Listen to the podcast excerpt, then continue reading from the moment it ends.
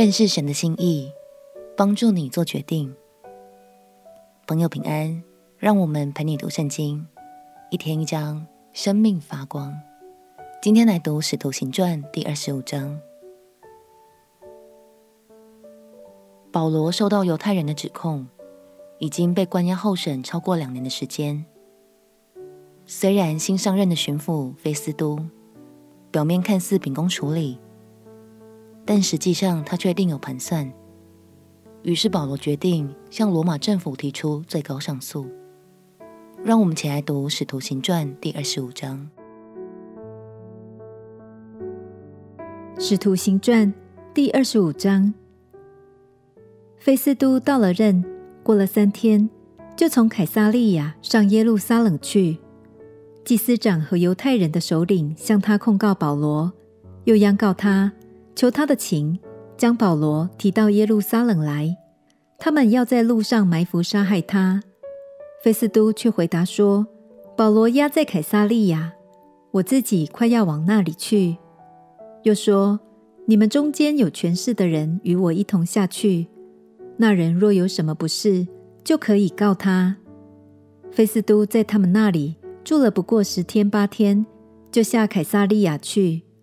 第二天坐堂，吩咐将保罗提上来。保罗来了，那些从耶路撒冷下来的犹太人周围站着，将许多重大的事控告他，都是不能证实的。保罗分诉说，无论犹太人的律法，或是圣殿，或是凯撒。我都没有干犯，但菲斯都要讨犹太人的喜欢，就问保罗说：“你愿意上耶路撒冷去，在那里听我审断这事吗？”保罗说：“我站在凯撒的堂前，这就是我应当受审的地方。我向犹太人并没有行过什么不义的事，这也是你明明知道的。我若行了不义的事，犯了什么该死的罪。”就是死，我也不辞。他们所告我的事，若都不实，就没有人可以把我交给他们。我要上告于凯撒。菲斯都和议会商量了，就说：“你既上告于凯撒，可以往凯撒那里去。”过了些日子，亚基帕王和百尼基士来到凯撒利亚，问菲斯都安，在那里住了多日。菲斯都将保罗的事告诉王，说：“这里有一个人是腓利斯留在监里的。我在耶路撒冷的时候，祭司长和犹太的长老将他的事禀报了我，求我定他的罪。我对他们说，无论什么人，被告还没有和原告对质，未得机会分诉所告他的事，就先定他的罪。这不是罗马人的条例。”及至他们都来到这里，我就不单言。第二天便坐堂，吩咐把那人提上来。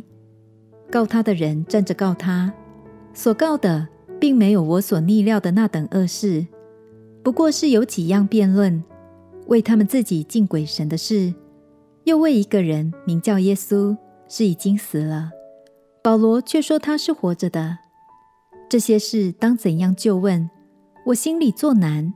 所以问他说：“你愿意上耶路撒冷去，在那里为这些事听审吗？”但保罗求我留下他，要听皇上审断。我就吩咐把他留下，等我解他到凯撒那里去。亚基帕对菲斯都说：“我自己也愿听这人辩论。”菲斯都说：“明天你可以听。”第二天。亚基帕和百尼基大张威势而来，同着众千夫长和城里的尊贵人进了宫厅。菲斯都吩咐一声，就有人将保罗带进来。菲斯都说：“亚基帕王和在这里的诸位啊，你们看这人，就是一切犹太人在耶路撒冷和这里，曾向我恳求，呼叫说，不可容他再活着。”但我查明他没有犯什么该死的罪，并且他自己上告于皇帝，所以我定意把他解去。论到这人，我没有确实的事可以奏明主上，因此我带他到你们面前，也特意带他到你雅基帕王面前。为要在查问之后有所成就。据我看来，解送囚犯不指明他的罪案是不合理的。菲斯都知道保罗其实并没有犯下什么恶行，只是在信仰上与犹太人的认知不同，所以严格来说，菲斯都也不算是一个坏官，只是他的第一考量是自己的政治声量，所以他才想带保罗回到犹太人的地盘耶路撒冷受审。亲爱的朋友，可见心中是否以神的心意为优先，会很直接的反映在我们生活中的各种决定哦。如果你是菲斯都，你又会如何面对保罗的案件呢？我们且祷告。亲爱的主耶稣，求你帮助我轻看自己的利益，在决断的时刻都能以合神心意为原则。祷告奉耶稣基督圣名祈求，阿门。祝福你在神的真理中。做出智慧的选择，陪你读圣经。我们明天见。耶稣爱你，我也爱你。